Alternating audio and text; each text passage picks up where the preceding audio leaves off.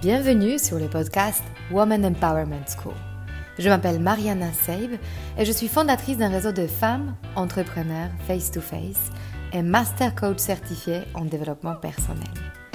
Je conçus ce podcast en pensant à toutes les femmes qui souhaitent accéder à leur puissance intérieure pour créer du changement dans leur vie et entreprendre les projets les plus audacieux. Ensemble, nous allons apprendre à mieux nous connaître lever nos barrières et accéder à notre intuition féminine pour mener la vie dont nous rêvons profondément. Alors, si tu souhaites développer ton business et créer de l'impact dont tu seras fier, ce podcast est fait pour toi. Et si après avoir écouté cet épisode, tu penses à quelqu'un qui pourra en bénéficier, n'hésite pas à le partager et à laisser un avis 5 étoiles pour augmenter sa visibilité. Alors, prête pour changer ta vie? Allez, on commence. Bonjour à vous toutes. Aujourd'hui, j'ai la grande joie de vous présenter Anne Givaudan, auteure, conférencière, thérapeute.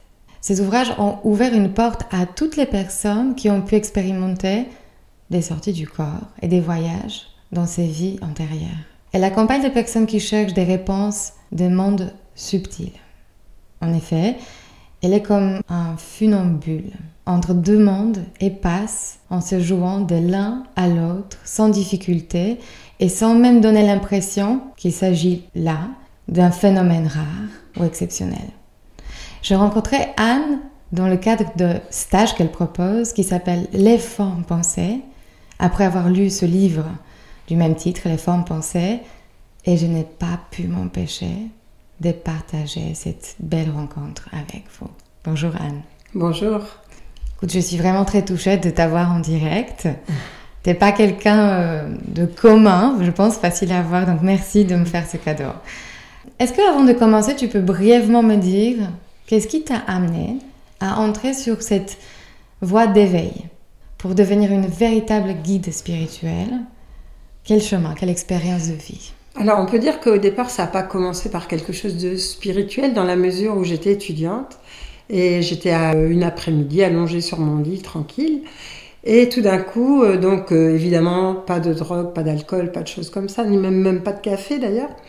Et puis je me suis retrouvée hors de mon corps physique. C'est-à-dire j'ai vu mon corps sous moi et je me suis dit mais qu'est-ce qui se passe? Ça a duré très peu de temps, quelques secondes à peine, et je suis revenue dans mon corps physique. Mais j'ai eu le temps de me dire, juste, est-ce que je suis morte Ou parce que ça fait quand même une impression particulière. Ça, ça a été la première expérience. Il s'en est suivi d'autres après. Donc j'étais encore étudiante, évidemment. Et euh, ce qui s'est passé, c'est qu'après, j'ai commencé à reproduire l'expérience. Et l'expérience m'a permis de passer à travers le plafond de ma chambre d'étudiante, de passer à travers l'armoire, de sentir que, un peu comme le passe-muraille, que ma, disons que mon, mon corps n'avait plus cette densité et que ça permettait de passer à travers la matière. Donc c'était déjà très euh, étonnant. Et à l'époque, j'ai rencontré mon premier mari, donc Daniel Meroy, qui lui avait fait cette expérience avant moi, et, qui et on a pu parler tous les deux des mêmes choses, alors que euh, on était isolés, on savait absolument pas à qui on allait pouvoir parler de ça, et de toute façon, on n'en parlait pas parce qu'à l'époque, c'était pas quelque chose dont on pouvait parler facilement. Euh, c'était vraiment, bon, on s'est dit, euh, on va d'abord expérimenter, d'abord voir ce qui se passe avec, avec ça. Et petit à petit, je me suis aperçue que je pouvais voyager. Par exemple, je pensais à un lieu, je pouvais aller sur ce lieu. Donc au début, qu'est-ce que j'ai fait? Je me suis exercée surtout à savoir bah, de, de qu'est-ce que je pouvais faire avec ça? Je me suis dit, tiens, je vais penser à un lieu, pas trop loin, et après y aller le lendemain physiquement pour voir si je voyais les mêmes choses. Et donc je voyais les mêmes choses, mais en moins bien. Quand on est hors du corps, c'est l'avantage, c'est que tous les sens sont décuplés.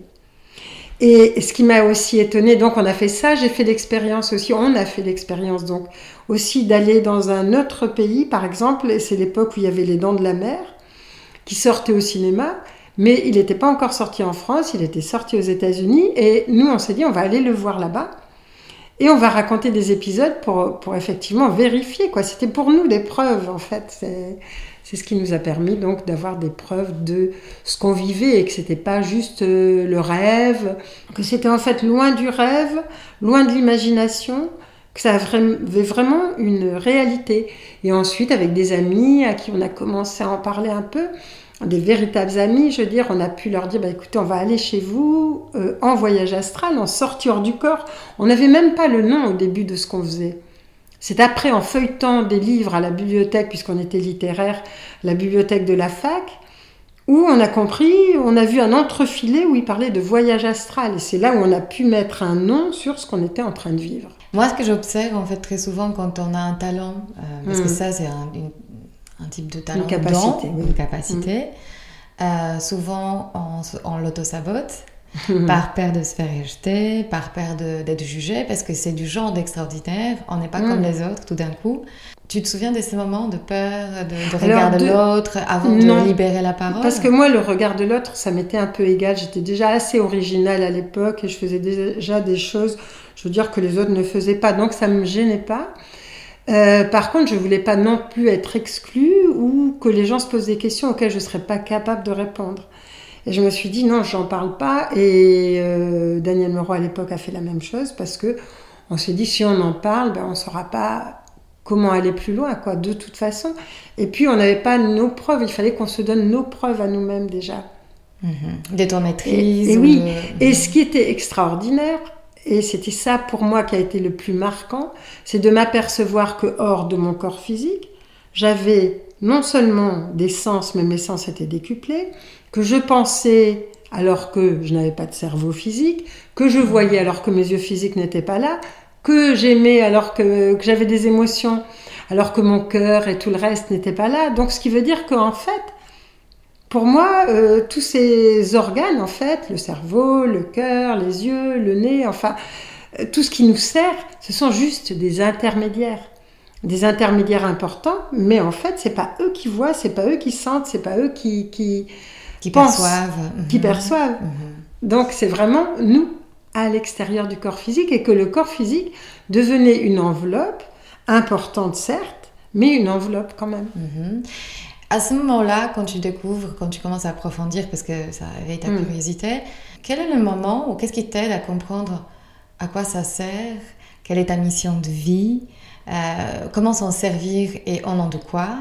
Est-ce que, enfin, cette étape-là, tu te souviens de, de... Est-ce que c'était une sorte de recherche de guide ou de gens qui peuvent euh, approfondir ce type de connaissances? À quel moment ça se cristallise? Quelle est ta place? Alors, pour euh, nous, ça a été plus long, enfin en tout cas pour moi, ça a été long dans la mesure où on a mis 7 ans avant de passer sur d'autres plans. Ce qui fait que maintenant on peut dire que grâce à ces 7 années-là, parce que les gens veulent aller toujours très vite, ils voudraient euh, voir tout de suite, faire tout de suite, je veux dire, c'est ce qui nous a donné la stabilité et la capacité de pouvoir faire des voyages, de raconter sans être perturbé, sans être euh, entre deux mondes tout le temps, quoi. Mmh. Et ça nous a donné cette stabilité, euh, vraiment d'être capable de ramener, de faire des expériences dans d'autres mondes et petit à petit aussi de les ramener sur le plan physique sans être perturbé. Donc, ça nous a permis mener une vie euh, quelque part mener une vie normale et à mhm. la fois extraordinaire en même temps sur d'autres plans, de mener deux vies en même temps sans en être affecté. Mhm. Et ça, c'est pour ça que ça a pris autant de temps ça nous a permis aussi de voir les différents plans, d'expérimenter différents plans. Et quand tu dis différents plans, tu peux les Par exemple, des plans de, de, je veux dire que peuvent voir les éthyliques, des plans du bas astral. Par exemple, une fois on a fait, les, enfin moi j'ai fait l'expérience, un jour où j'étais pas bien dans mon corps, en fait, quand je suis sortie de mon corps physique, ben, je me suis aperçue que j'allais vers des plans qui étaient euh, ce que peuvent voir les éthyliques ou les drogués dans certaines circonstances. Ce qu'on appelle un mauvais voyage, par exemple. C'est-à-dire de voir des choses qui sont moches, des, têtes hideuses, d'avoir même des peurs. Et de comprendre justement qu'il y avait différents plans. Jusqu'au jour où, au bout de ces années-là, à un moment donné, j'ai compris comment euh, l'état de nos pensées pouvait modifier l'état de ce deuxième corps. Et à ce moment-là, je suis passée sur les plans de ce qu'on appelle l'avant-vie ou l'après-vie, qui sont vraiment d'autres plans. C'était plus à ce moment-là en rapport simplement avec la Terre, il y avait plus simplement la distance et le temps qui jouaient, mais il y avait aussi une autre dimension. Et je passais dans des mondes à d'autres dimensions, et c'est là que j'ai vu le guide qui l'être qui nous a servi de guide et qui nous sert de, enfin qui me sert de guide toujours maintenant, et lui qui a présidé aux premières euh, expériences et en même temps il nous a dit c'est moi qui vous ai aidé à reprovoquer des choses que vous connaissiez déjà dans d'autres vies et euh, ce que vous connaissiez euh, ça va vous servir c'est-à-dire qu'à partir de maintenant vous aviez pris un engagement est-ce que vous êtes toujours d'accord? Avant de vous incarner vous avez pris l'engagement de décrire pour ouvrir les portes et réveiller les personnes qui, de toute façon, tout le monde a déjà vécu ça, mais les gens ne s'en souviennent plus. Est-ce que vous êtes d'accord pour écrire ce que vous vivez sur ces plans-là? Et c'est de cette façon-là qu'on a pu décrire tous ces plans-là et mmh. puis les porter au grand public, et c'est-à-dire en faire quelque chose qui était vraiment euh, un outil et un réveil, parce que des personnes nous ont dit, mais oui, on sait que c'est vrai, on ne sait pas pourquoi, mais on sait que c'est vrai. Mmh. on n'a pas vécu, on n'a pas expérimenté nous-mêmes. On ne se souvient pas de l'avoir vécu, mmh. mais, ça sonne... on sait, ça sonne juste. juste. Par rapport à ça, tu nous as donné euh, pendant le stage mm. euh, l'image qui m'a bouleversée et euh, c'était l'image de la Terre que tu as vue de loin. Oui. L'image de la Terre qui était sous une voile, comme tu, je vais mm. te laisser après aussi rajouter des détails que peut-être m'échappent. Mais ce que je, ce que je gardais, c'est que cette Terre était comme si elle était malade et elle était. D'abord, tu te posais la question si c'était la pollution euh, et fur et à mesure, tu commençais à comprendre que c'était pas la pollution perceptible telle qu'on la voit industrielle, mais plutôt la pollution de, de, forme pensée, de mm. pensée des gens. Et tu voyais des points bleus comme, euh, comme des, des points d'espoir qu'il y a euh, quelque chose qui commence à, se, enfin, cette planète qui commence à se, mm. réveiller. Est-ce que tu peux compléter ce message et qu'est-ce que, qu'est-ce que tu retiens et quel est du coup le message par rapport à, alors, disons que c'était les, mes premières expériences, parmi mes premières expériences, et je ne connaissais pas encore les formes pensées. Donc, euh, pour moi, c'était étonnant de voir la Terre sur les conseils de mon guide, de la voir de l'extérieur, de la voir de loin, et de m'apercevoir que c'était comme un grand corps malade, quoi.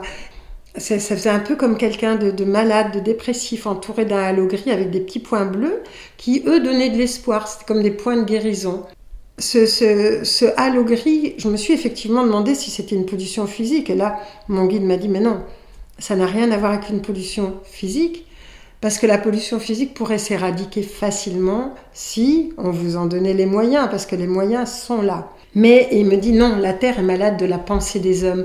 Et c'est là que je me suis rendu compte combien on était reliés à notre planète, à la planète Terre, et combien on était capable en fait de pouvoir aussi la guérir et nous guérir en même temps. Et comment on pouvait la polluer et nous polluer en même temps. C'est-à-dire notre pollution rejaillit sur la Terre. Et donc nos pensées, nocives, parce que bon, après il y a de belles pensées bien entendu, sans nous en rendre compte, en fait, sont des instruments qui vont polluer et notre organisme jusqu'à notre corps physique, nous créer des maladies, mais aussi créer des maladies sur la planète Terre. Un peu comme si ces artères étaient bouchées. Et c'est là où, avec Antoine, on s'est dit, mais il faut absolument que les personnes réalisent et nettoient leurs pensées à travers les formes pensées, que ce soit vraiment un outil dont elles puissent se servir pour que petit à petit, elles guérissent et que la planète guérisse, elle aussi. On peut parler de ces pensées, donner quelques exemples peut-être précis, quel type de pensées sont nocives ou créent ce type de blocage et d'où viennent ces pensées? Alors, ces pensées viennent de nous, c'est-à-dire que quand on, par exemple, quand on est triste, on peut se dire par exemple qu'on émane une énergie de tristesse. Cette énergie ne va pas rester autour de nous simplement, elle va aussi se greffer sur ce que l'on peut appeler un égrégore, un espèce de grand sac qui va être un sac qui va contenir toutes les tristesses de tous les gens de la Terre. C'est là où on se rend compte qu'on est tous reliés les uns aux autres, que c'est pas juste une image euh, religieuse ou symbolique ou spirituelle, mais, bien physique. Et euh, le fait de plonger dans cet égrégore, cet égrégore par exemple qui va contenir toutes les pensées de tristesse de la planète Terre ou de ses habitants, lui ne va pas se contenter de rester comme ça en l'air euh, dans la stratosphère. Il va déverser son énergie, par exemple, sur quelqu'un qui est triste et qui a envie de se suicider, et qui va se suicider parce que toutes les énergies de tristesse sont disponibles pour lui. Donc on est responsable, et c'est ce que je dis toujours, on est responsable de ce qui se passe sur Terre, on est responsable les uns des autres, ça ne veut pas dire coupable, on n'a pas besoin de se culpabiliser, mais c'est important de savoir que ce qu'on fait, par exemple si on se lève ou si on émane de la joie, ben, il y aura des milliers de personnes derrière nous qu'on ne connaît pas qui vont émaner de la joie.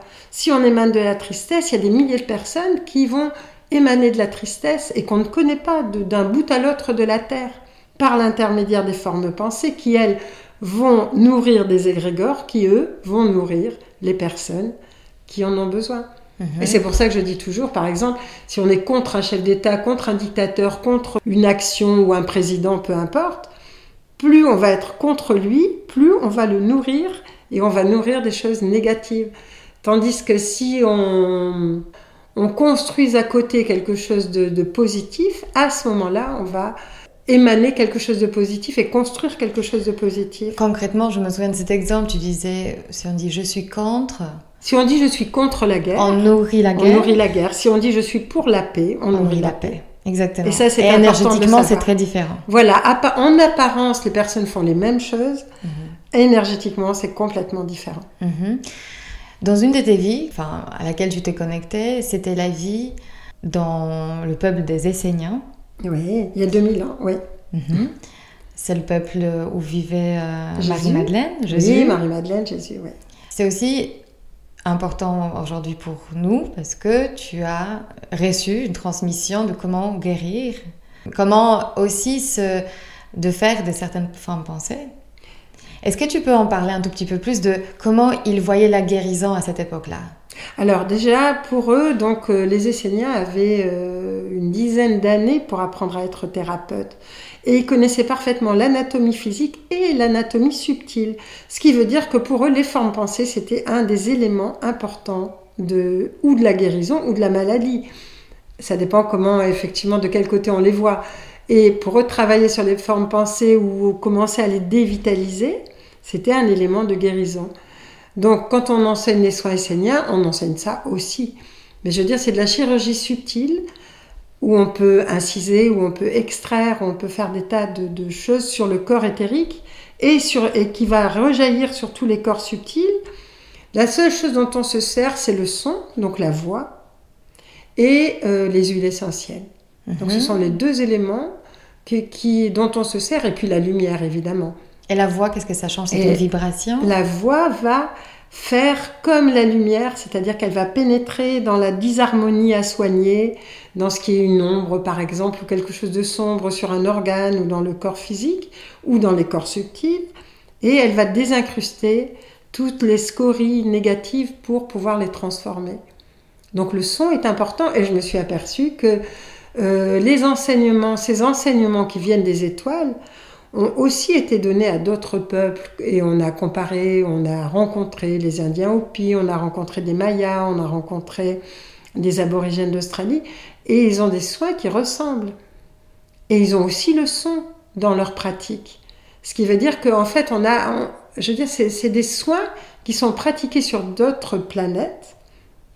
Je dirais des soins qui viennent des étoiles et qui sont extrêmement, à la fois extrêmement futuristes et à la fois du passé, puisqu'on les employait dans le passé, et puis ensuite c'est tombé en phase de sommeil, et ça ressurgit maintenant parce qu'on va en avoir besoin, parce que la planète est en train de passer dans une autre dimension, et que donc euh, toutes ces énergies vont à nouveau euh, être sur Terre. Quoi. Je veux dire, on va s'occuper de l'éthérique, on va soigner l'éthérique, donc ça sera une dimension qui sera familière. Pour ajouter un peu de concret de mon vécu, moi, une des formes pensées que j'ai identifiées pendant le stage est la pensée que les autres savent mieux que moi. Ah. C'est une pensée de soumission, quelque part. Ça me déresponsabilisait quelque part. Parce que si l'autre sait mieux, j'ai pas besoin de réfléchir mm. ou prendre des décisions euh, ou de responsabilités dans ma vie. Quand j'ai identifié cette pensée, j'ai eu une douleur dans le dos, très perceptible, donc je peux vraiment témoigner, enfin je témoigne euh, de cet impact de ce qui est quelque part suspendu du genre de pensée. Donc on a l'impression que ça n'existait pas parce que c'est pas matériel, mais qui s'est matérialisé dans mon corps. Est-ce qu'on peut parler de solutions? Si quelqu'un s'identifie à ça, par exemple à des douleurs dans le dos qui persistent, ou des douleurs chroniques, ou des maladies chroniques, mm. qui sont soi-disant, qui passent sous le radar dans la médecine traditionnelle, parce que c'est des traitements antidouleurs par exemple. Donc on sait qu'on ne soigne pas la mm. On, va juste traiter des symptômes. Est-ce que déjà pour les personnes qui nous écoutent, tu peux donner quelques guidances de Comment déjà à son niveau regarder une pensée qui devient comme un filtre dans la vie, qui nous paraît terriblement vraie et qui est juste une perception, un jugement? Oui, alors ça demande quand même un peu de pratique. Mais on peut s'en apercevoir facilement. Par exemple, quand on a tout d'un coup euh, quelque chose qui, qui, nous choque et qu'on a une extinction de voix, ça rejaillit tout de suite. Ou qu'on a une diarrhée immédiatement parce qu'on a eu une peur. Je veux dire, là, il y a des, des pensées, ce ne sont pas des formes pensées parce que ça ne dure pas, mais des pensées qui, ou des chocs qui nous créent une émotion et immédiatement, ça réagit sur notre physique.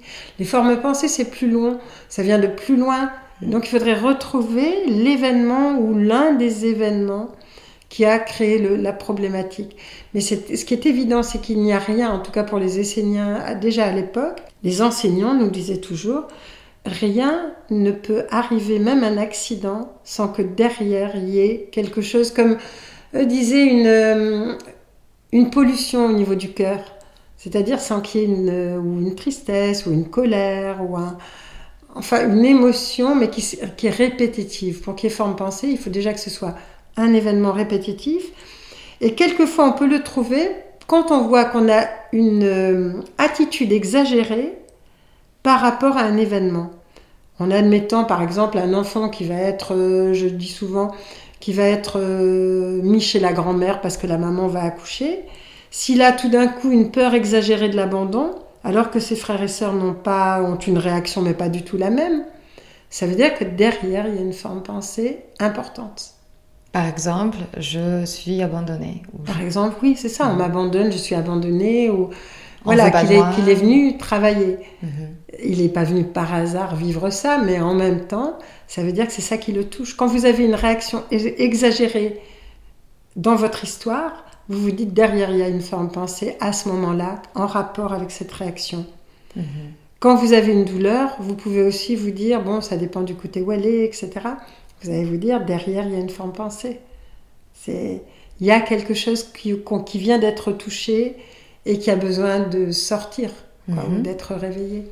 Un des mots qui a beaucoup résonné pendant ce stage, pour moi, c'est l'acceptation. Voilà. L'acceptation, on a beaucoup de jugements autour de l'acceptation, parce que ça veut dire laisser les, choses telles qu'elles sont, ça veut dire ne rien faire, ça veut dire euh, peut-être être impuissant. Je veux que tu donnes ta définition de l'acceptation parce qu'elle est importante. Tout à fait. Il y a une différence entre acceptation et résignation. Résignation, on laisse faire parce qu'on ne peut pas faire autrement. On est impuissant et donc eh ben, on est obligé de dire oui quelque part. L'acceptation, c'est quand on reprend son pouvoir. Donc c'est vraiment à nouveau euh, se dire mais non, les choses viennent de moi aussi, je suis responsable aussi de mon histoire. Et donc il y a des choses que je vais accepter telles qu'elles sont et ensuite, ça va me permettre de pouvoir voir sur quoi je peux agir, comment je peux agir. Tant qu'on est en lutte, on ne peut pas trouver de solution. On va juste se battre contre quelque chose, mais on ne trouvera pas comment faire pour euh, réussir à sortir de l'histoire, par exemple, ou à guérir une histoire. Tandis que quand on, il faut d'abord passer par l'acceptation, ok, les choses sont comme elles sont, sans jugement, elles sont comme ça, Maintenant, moi, qu'est-ce que je peux faire? Et c'est là où on va commencer à trouver des solutions pour mhm. ce qu'on pourra faire, parce qu'il y a des choses, bon, bah, il y a des choses qui sont passées, quelqu'un meurt par exemple, bon, bah, il est mort, vous ne pouvez pas le faire revenir, mais il y a des choses que vous pouvez guérir, des choses que vous pouvez changer, d'autres que vous ne pouvez pas changer, et c'est bien de les accepter aussi. Accepter, ça veut dire qu'on prend son rôle. Se résigner, ça veut dire qu'on a abandonné son rôle. Donc c'est différent. C'est vraiment au contraire avoir du pouvoir. C'est sur soi, sur, sur ce qu'on vit en tout cas. Très souvent, en fait, moi j'accompagne des femmes, soit post-burnout, soit euh, quand elles sont au stade où elles ne se reconnaissent pas dans leur vie, elles ont une sensation de faire une fausse route, soit professionnellement, soit dans leur vie personnelle.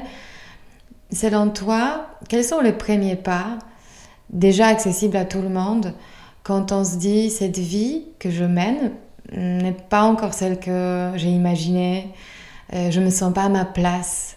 Euh, je me sens pas complètement responsable. Ou euh, je sens que je contrôle.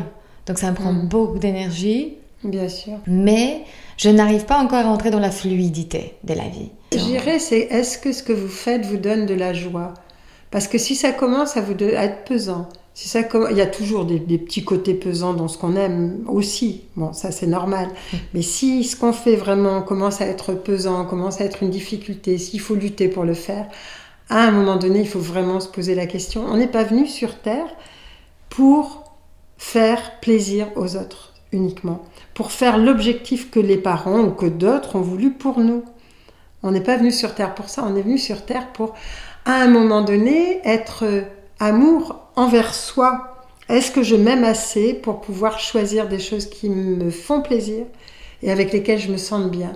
Est-ce que je suis sur ma, ma voie ou est-ce que je suis en train de réaliser l'objectif de quelqu'un d'autre? Est-ce que, par exemple, mes parents m'ont dit, bon, bah, dans la vie, il faut, il travailler pour réussir. Est-ce que je suis pas en train de travailler plus que je ne devrais, juste pour me faire reconnaître, pour me faire aimer, me faire accepter? Et dans ce cas-là, ce ne sont pas des bonnes raisons. Donc il faut vraiment trouver la raison. Donc la joie, ça reste un... Un bon Un critère. baromètre. Oui, un bon critère.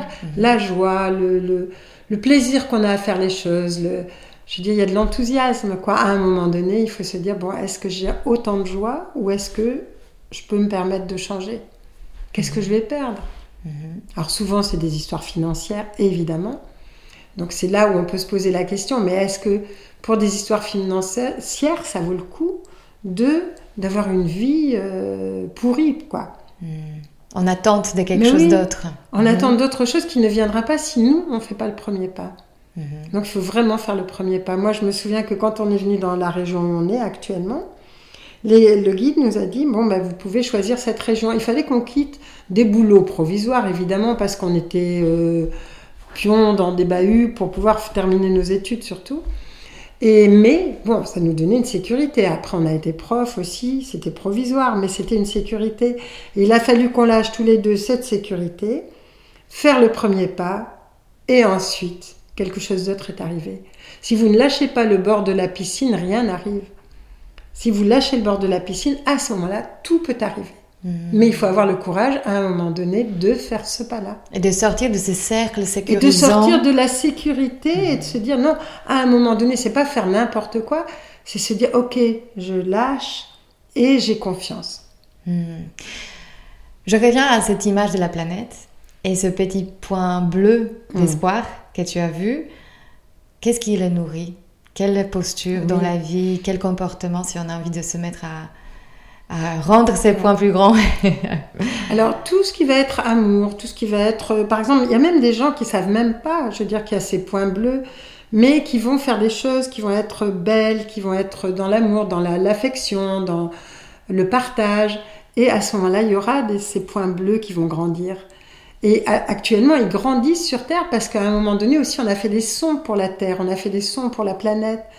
Et euh, c'est- c'est- il y a des, des- vraiment des flashs bleus qui sont apparus sur la planète Terre, qui sont magnifiques, parce que c'est l'amour que les gens ont donné à la planète. Mais aussi, on peut le donner autour de nous, on peut faire un geste. Savoir que chaque geste peut être empreint de, de ben, je veux dire, de beauté, d'amour, d'affection. Et ça, ça, à ce moment-là, ça va jouer. Je veux dire, on n'est pas obligé d'être un grand sage, on n'est pas obligé de faire des grandes choses. Prenez des petites bouchées, faites des petites choses, ça n'a pas d'importance. Toute petite chose imp- est importante. Tu peux partager avec nous, avant de terminer, ou pour terminer, quelques pensées qui nourrissent le courage, qui nourrissent euh, de se sentir responsable de sa vie, qui nourrissent euh, cette posture de justement euh, lâcher le bord de la piscine. Alors, il y en a une par exemple où je, où je peux dire que par exemple, personne n'a besoin de justifier son existence, ne serait-ce que le fait d'être sur Terre, ça justifie pleinement notre existence. Ça veut dire qu'on est solide, ça veut dire qu'on a de la force, ça veut dire qu'on a voulu venir à ce moment-là. Donc, c'est vraiment qu'on on a en nous toute la puissance qu'il faut. Et c'est juste ça qu'il faut réveiller. Il faut réveiller le côté puissant en nous et on est capable. On n'a pas besoin de justifier sans arrêt le fait qu'on soit sur Terre, le fait qu'on vaille le coup, le fait qu'on ait de la valeur. On l'a de toute façon, c'est un acquis. Donc ne vous faites pas de soucis pour tout ça parce que la beauté, elle est déjà là. Merci beaucoup pour ce mot euh, de sagesse, pour cette lumière que tu dégages. J'espère que vous allez la ressentir aussi en, en s'écoutant. Et je vais partager bien sûr tes coordonnées, le site les stages que tu vas organiser. Je ne sais pas s'il y a des prochains stages que tu as déjà en tête. C'est possible, oui. J'ai pas toujours en tête tout, mais il y a des. Sur, le site, sur notre site, c'est marqué. Hmm. Merci beaucoup. Voilà. Merci. Merci à vous tous. Si cet épisode vous a inspiré pour aller plus loin dans votre développement personnel et vous mettre en action pour durablement changer votre vie, mon programme de coaching est fait pour vous. En petit groupe ou en individuel, je vous guide dans tout le processus de changement et dans la mise en place d'une technique efficace pour arriver à vos objectifs sereinement. Pour avoir plus de détails concernant le programme, contactez-moi par mail sur womanempowermentschool.com ou via Instagram Woman Empowerment School. À très bientôt.